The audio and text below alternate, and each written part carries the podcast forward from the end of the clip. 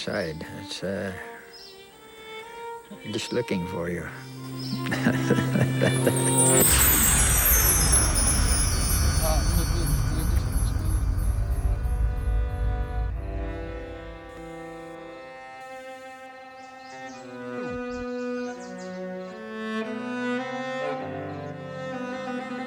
I think the possibility to, to have uh, a psychedelic experience is inborn.